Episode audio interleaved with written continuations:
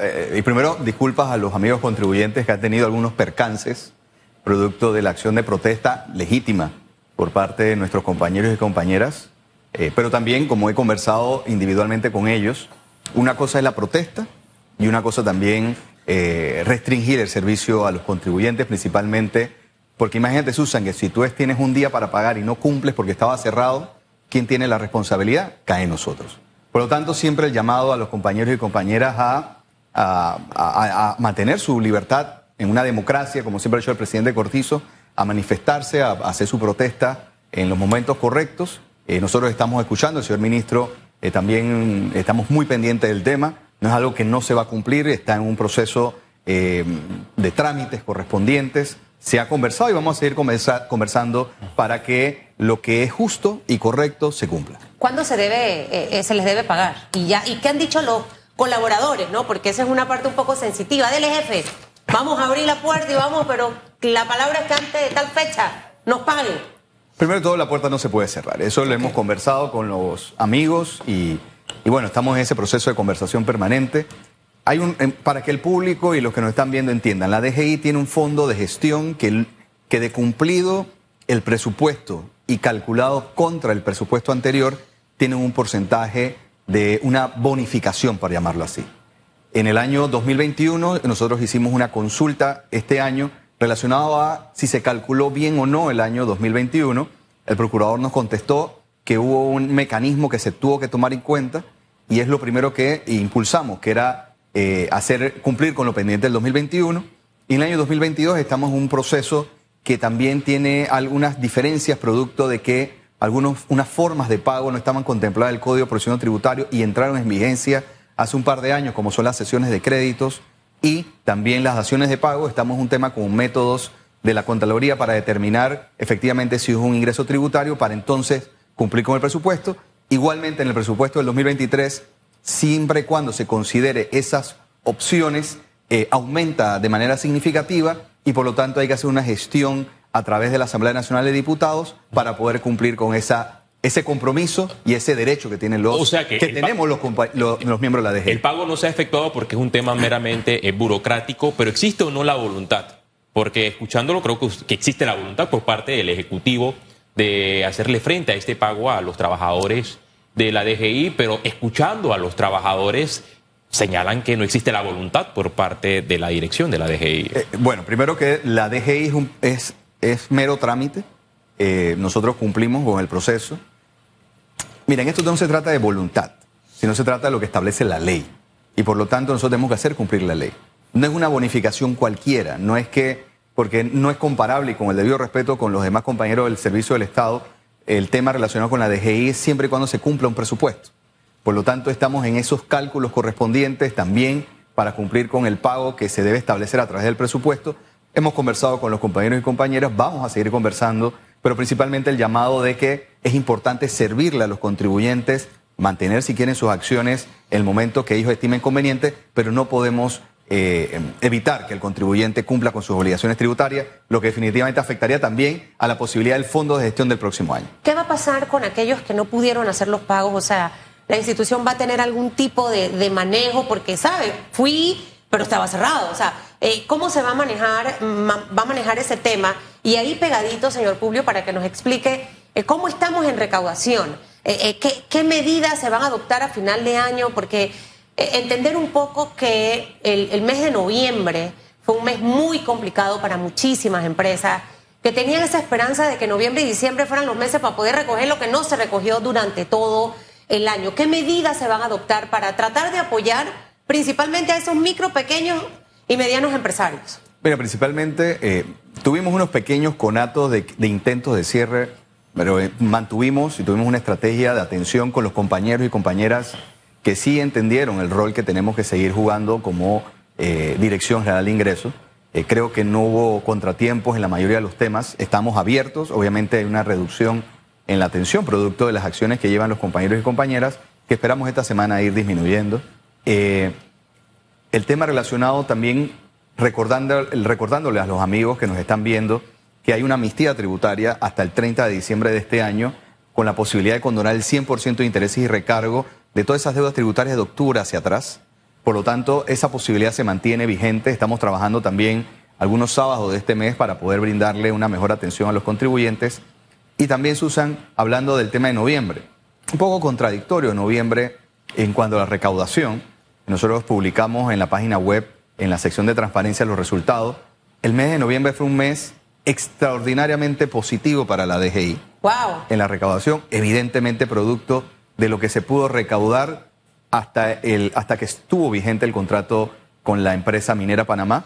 Eh, eso nos colocó a, a, inicios de este mes con un superávit en relación con ingresos tributa, ingresos corrientes, aproximadamente 0.3, 0.4 por encima del presupuesto y comparado con un 20% contra el año anterior.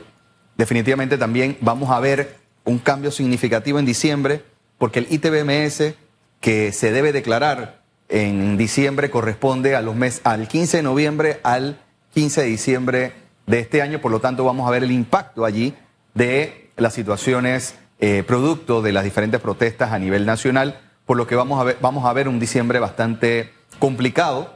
Eh, estamos haciendo las acciones y correspondientes para por lo menos superar el presupuesto, porque eso garantiza, Susan, eh, que la recaudación no solamente es en favor de un gobierno, sino es en favor del Estado, claro. para poder tener un mejor presupuesto y poder atender las demandas sociales y también eh, eh, la inversión social. ¿Y aquellos que no pudieron pagar se van a, a, tener recargos, o sea, por el tema de los cierres? Estamos, estamos principalmente, hemos aceptado, tuvimos la semana pasada una conversación con eh, la Cámara de Comercio de Chiriquí, también con representantes de Bocas del Toro, estamos buscando alternativas, nos presentaron unas alternativas que el señor ministro Héctor Alexander, el presidente de la República, se le hicimos llegar. Eh, eh, vamos a tomar medidas principalmente relacionadas con el impulso de la economía a inicio de este año. Estamos viendo unas acciones que esperamos vayan a, promover que los panameños y panameñas podamos viajar a Chiriquí, podamos tener una, una economía diversa y facilitar el cumplimiento tributario de los contribuyentes en esa área. Dice la CEPAL que Panamá es el país de América Latina con mayor crecimiento económico en el 2023, pero no sé si a su consideración, como maneja las cifras de recaudación fiscal, estas expectativas se van a mantener en el transcurso de los años, tomando en cuenta de que Panamá ya no tendrá una recaudación por la actividad eh, minera, de que en la caja de seguro social hay una crisis interna y que en efecto venimos de una paralización que se extendió por más de un mes a nivel nacional. Mira, el tema de la, del, tema de la minera de Panamá es una historia pasada ya. Nosotros como país tenemos que seguir avanzando. Hayamos estado en desacuerdo o de acuerdo con el contrato minero, ya la Corte Suprema de Justicia dictó una eh, sentencia eh, estableciendo que hay que cerrar este proyecto. Por lo tanto, el presidente Cortizo y su gobierno están en ese proceso de cumplimiento. Definitivamente, y no es por, por querer crear alarmas, pero es una realidad y nosotros como funcionarios públicos tenemos que decirla. El contrato, eh, el, ex, el antiguo contrato con Minera Panamá va a dejar para, de percibir para el próximo año aproximadamente 2 mil millones de dólares. Y para eso necesitamos estrategias. Necesitamos estrategias para poder avanzar y, y entender que no eh, pusimos fin a una actividad económica simple, sino la principal de exportación y que representaba en el mundo el cobre de Panamá, 1.8% del cobre del mundo. Pero nuevamente es una historia del pasado. El país decidió, y nosotros como funcionarios públicos, como gobierno, tenemos que hacer cumplir la ley y fue la Corte Suprema de Justicia que dictó en relación, eh, eh, dio eh, fin a este contrato. Sí. Por lo tanto, uno tiene que avanzar y para eso tenemos que enfrentar estrategias que la vamos a enfrentar. Es un compromiso de este gobierno, del presidente Cortizo, dejar que las finanzas públicas para el próximo gobierno estén debidamente ordenadas y a disposición para que las futuras autoridades puedan seguir creando las oportunidades que hemos creado durante este gobierno y esperamos que el futuro gobierno también las pueda hacer. En su momento, el mandatario Laurentino Cortizo eh, señaló que Minera Panamá debía entregarle a, a, las arcas del Estado alrededor de 700 millones de dólares y hace un mes aproximadamente eh, cumplió con el pago de aproximadamente por arriba de 500 millones de dólares. Ya con este escenario de que la mina debe salir del país, el resto de estos millones de dólares eh, se van a entregar al país. ¿Cómo va a operar o, cuál va a ser el mecanismo para ver si usted se lo puede explicar a, a los ciudadanos? Nuevamente, desde mi punto de vista personal, obviamente eso entrará en una disputa legal, en unas acciones que este contribuyente va a tomar las acciones correspondientes. Nosotros como Estado tenemos que garantizar la seguridad jurídica a todas las partes. Eso es importante. El Estado panameño recibió un poco más de 500 y tantos millones de dólares hasta el 28 de noviembre de este año que estuvo vigente el contrato. Desde mi punto de vista, esta empresa debe cumplir con sus obligaciones tributarias del año 2023, que debe declararse la renta antes de marzo del próximo año. Evidentemente entrarán diferentes escenarios. Eh, no le quiero entregar mi opinión al contribuyente. Yo como autoridad tengo que mantenerme imparcial porque eso es lo que garantiza que unas instituciones funcionen. Igualmente hay un tema de regalías que son del último trimestre, que desde mi punto de vista debe cumplirse hasta la vigencia del contrato del 28 de noviembre. Vamos a ver qué va a ser este contribuyente. Nosotros estamos a la, a la expectativa, nuevamente garantizando la seguridad jurídica de todas las partes. Es decir, que el pago no está en expectativa, la empresa debe cumplir con lo que ya había pactado, con el tema de, la, de las regalías y, De las últimas, de mi, desde mi punto de vista, y nuevamente estoy tratando de ser bastante imparcial y objetivo desde mi punto de vista como funcionario público, desde, mi, desde la academia o desde mi, de lo que yo entiendo, ella debe cumplir con las regalías hasta el 28 de noviembre, eh, igualmente cumplir con sus obligaciones de renta del próximo año, porque Claro. la empresa operó durante el año 2023 y las operaciones del 2023 deben declararse en el 2024. Ese monto Ese es un tema que debe cumplir desde Eh, mi punto de vista. e- ese tema o ese monto pendiente, ¿a cuánto asciende?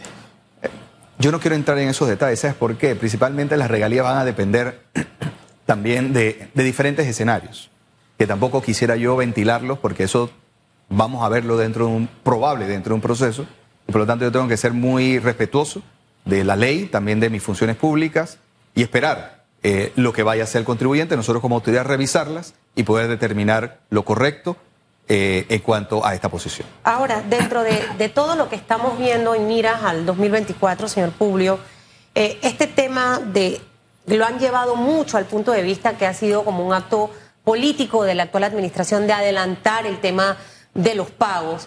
Eh, entender por qué esto es necesario. Ustedes saldrán el 30 de junio, entrará un nuevo gobierno a partir del primero de julio. ¿Por qué el de esta decisión? O sea, ¿cómo favorece esto a Panamá sin importar partido político? Y segundo, mencionaba el señor Ricardo Lombana que eh, lo que va a tocar hacer a partir del próximo año todavía es reforzar más el tema de la recaudación. Eh, corretear todavía más al que no ha pagado, a esos montos morosos que todavía se mantienen, porque sin lugar a duda ese dinero se necesita para poder ejecutar todos los proyectos eh, importantes de este país. Entonces, esas dos cositas, eh, eh, ¿por qué esta estrategia que ustedes han dejado en este momento? eh, ¿Cómo beneficia al empresario o cómo beneficia al país? Y segundo, ¿se va a necesitar todavía recaudar más o realmente ver revisión de impuestos sobre la renta? Mira, el tema del adelanto que fue hasta el 30 de noviembre fue de dos impuestos. El impuesto de inmueble y el impuesto relacionado con las tasas únicas. Con la ley punta al día que está vigente hasta el 30 de diciembre, no el pronto pago, se recaudó aproximadamente, o se adelantó 68 millones de dólares aproximadamente. ¿Qué logramos con eso? Entusiasmar no solamente al buen cumplidor, al buen contribuyente, porque eso estaba beneficiando al que cumple. Porque si tú estabas al día tenías esa posibilidad de adelantar con un 25% de descuento. Por lo tanto, fueron aproximadamente 68 millones de dólares que se recaudaron inmueble y de tasa única y creemos que eso ha tenido un impacto importante. De enero a abril hay un 15% de descuento si tú adelantas o, si pagas el año completo del impuesto de inmueble, así que los contribuyentes todavía tienen esa posibilidad a partir de enero del próximo año. En cuanto al tema de la recaudación, yo siempre he insistido que sí necesitamos una reforma tributaria. Ese ya comenzó a escribir mis recomendaciones para los próximos, eh, las próximas autoridades. Y no hablo de reforma tributaria relacionada a aumentar impuestos, sino que hay muchas exoneraciones, hay muchos incentivos que probablemente ya no son incentivos y que realmente erosionan la base fiscal, poniéndole en una situación de reducción de la recaudación. En esas recomendaciones, yo me imagino que Publio, Publio decir, Publio de Gracia recomienda eh, qué exoneraciones quizás ya no son sostenibles. Eh, ¿Ha pensado usted en algunas que en realidad allí el Estado deja de percibir? Mira, principalmente eso se tiene que ver con... Hay actividades que, que tienen un incentivo eh, para atraer inversiones. Y ya en el mundo el tema de pagar cero impuestos o pagar pocos impuestos no es bien visto. Entonces, Panamá debe tratar de avanzar en esa vía. Ahí hay 500 millones de dólares que pudiesen recaudarse, también es relacionado con muchas actividades que están exoneradas del 7%. Susan, aquí todos deberíamos cumplir con nuestras obligaciones tributarias porque de alguna manera ayuda. Esa es mi idea. Eh, y eso no se trata de que hay que, pues, no, para mí no hay que aumentar impuestos, pero sí hay que buscar la manera de incluir o ampliar la base fiscal para que podamos tener una mejor recaudación y definitivamente seguir combatiendo la evasión fiscal. Yo acabo de regresar de Estados Unidos. Tuvimos una reunión con el IRS el, encargado de investigaciones criminales. Y hemos llegado a importantes ideas que juntos vamos a hacer. ¿Y por qué nos dicen? Publio, nosotros, nuestra moneda usted la usa en el dólar. Nosotros queremos que usted use bien el dólar.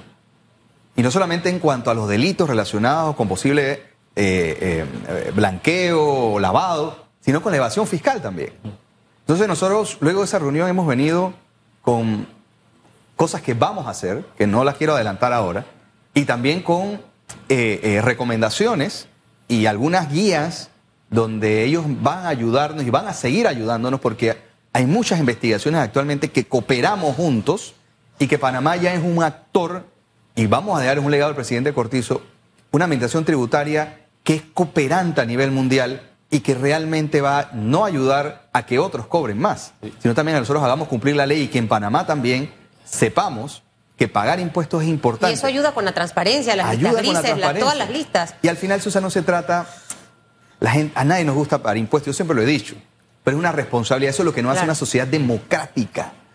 Si no cumplimos con darle al Estado, al Tesoro Nacional, no podemos entonces exigir o podemos tener las carreteras para venir acá, tener los acueductos, necesitamos los ingresos para poder garantizar ese proceso. La cifra de evasión fiscal, ¿a cuánto asciende aproximadamente hasta, fecha, hasta la fecha de hoy? Y dos, hay, hay economistas que coinciden el próximo gobierno está obligado a aumentar el impuesto del 7% del ITBMS. No sé si usted es de la tesis y comparte eh, esa opinión de esos economistas o se debe mantener en vista de que tenemos un país totalmente endeudado y que hay, hay, que hacerle frente a una crisis de recaudación. Mira, primero el tema del endeudamiento es un poco complicado de explicar de manera sencilla en corto tiempo. Nunca olvidemos que este país y el mundo pasó por una pandemia se tuvo que pagar planilla con deuda, es claro, porque entonces el Estado no funcionaba, no había médico, no había enfermera. Porque los ingresos cayeron de manera estrepitosa porque entonces no podíamos exigir porque no había economía. Entonces no podemos olvidarnos de ese proceso. Y aún así, estamos llegando a los límites del déficit fiscal que establece la ley. Entonces, Panamá, hablar de endeudamiento no es un tema tan sencillo como hasta yo, y de manera muy humilde lo digo, antes de entrar a este puesto lo decía es un tema más eh, eh, que hay que tener diferentes tipos de variables para poder realmente establecer el tema del, endeudamiento. Entonces, hay más de 147 casos de evasión fiscal actualmente. No tengo la cifra y prefiero no dártela porque no quiero crear una expectativa, te la chateo y lo mando en el tweet ahora mismo. Pero hay de grandes y chicos, ¿ah? Así, no, todo el mundo dice, no, grandes y chicos hay aquí. Entonces, Ojo, eso está en producción, está en investigación, tenemos que ser muy también correctos en ese tema. Nosotros no podemos publicitar a quién se investiga porque eso no se puede. Entonces, el tema del 7%, mi idea, o lo que yo creo, lo he aprendido en esto, es que no hay que aumentarlo. En este momento no hay razones específicas para aumentarlo. Que Panamá tenga la tasa relacionada con el IVA en otros países menor y casi en el mundo. No. Yo creo que hay que ampliar la base fiscal. Hay actividades económicas que están exoneradas del 7% y que creo yo que tenemos que avanzar hacia esa vía y poder llegar a acuerdos para poder entonces también que estas actividades cumplan con el 7%. Ese librito lo deja antes de irse, ¿no? Sus recomendaciones, las tuitea. Antes que se vaya rapidito, algo que con el tema, con el tema de, la recaudación, eh, aquellas figuras, personas eh, eh, naturales que ahora tienen que ir con el tema de la factura electrónica, que, que a muchos les ha generado quizás ruido, pero también hay un desconocimiento de la ley. O sea, hasta un monto estás exonerado, obviamente, del pago del impuesto sobre la renta. Eso para explicarlo, porque ha generado mucho. Entonces, lo que usted ve es que, ah, bueno, es que quieren recaudar ahora más plata porque para la campaña política, porque whatever y esto y lo otro. E- este aspecto que, es súper importante también aclararlo antes que se vaya. Mira, ya, y, no, hemos querido esto hacerlo para estos tiempos. Esto lo venimos haciendo, Susi, lo hemos hablado anteriormente del año 2020, casi en medio de la pandemia, pero no sería correcto obligarlos a utilizar. Y yo siempre he dicho, y tengo que reconocer que no es una idea de mi, de mi- de mi administración, esto venía de un plan piloto de la administración pasada, que lo hemos avanzado, que hemos creado cultura, que hemos creado educación. Y el tema de la factura electrónica, cuando uno entra, siempre hay resistencia, eso es parte. Claro. Pero cuando uno entra, uno dice, oye, qué maravilla. Es algo diferente, es fácil. ¿Hasta cuánto una persona natural puede facturar eh, sin que esté pensando que va a tener que pagar, sabe, hacer la declaración de resta, el pago del impuesto sobre la renta y demás? Nuevamente, menos de 36 mil dólares no tienes la obligación del ITBMS. Hasta 11 mil dólares por debajo no estás obligado a presentar una declaración de renta. Eh, pero igual, ojalá que todos presentemos renta. Eso sería lo ideal. Claro. Porque al final también tenemos beneficios de devoluciones de impuestos. El tema de la factura electrónica es un tema, la gente piensa, ah, yo tengo, ahora, ahora tengo que facturar. Siempre ha tenido que facturar. Susan, siendo presentadora, siempre ha tenido que facturar. Cuando vas a presentar una actividad, tienes que facturar. Antes lo hacías con la libreta. Ahora es sencillo, con tu teléfono. Y Dios mediante en tres meses debemos tener un app para hacerlo más fácil. Yo entiendo a las personas que todos tenemos resistencia al cambio. Aún a, mí me gusta ir al banco que hacer banca en línea a veces. Ya quizás no somos una generación de los 40 para arriba, que tenemos esa, que estamos en mitad de que nos gusta la tecnología, pero también recordamos lo, lo bonito del pasado. Entonces, es un proceso que es fácil, no solamente para la administración tributaria, sino también para los contribuyentes. Y qué bonito sería en un par de años, Susan, que el 2 de enero te llegara un correo y te dijera la DGI, Susan, esto es lo que tienes que declarar, solamente pon clic si está de acuerdo. Es sencillo, esa es la idea. Eso viene. Ex- claro, explotar los datos de manera ética. Eso es importante. Cuidar los datos de los contribuyentes responsablemente y es un tema como ciudadanos tenemos que estar centinelas para que esta y las futuras administraciones custodien los datos de todos los A contribuyentes. los que dicen que se está recaudando más plata para la campaña de Gaby Carrizo. Porque eso es lo que sale en las redes, que por eso que están recauda que recauda. ¿Qué le respondería, señor Publio? Nuevamente, no.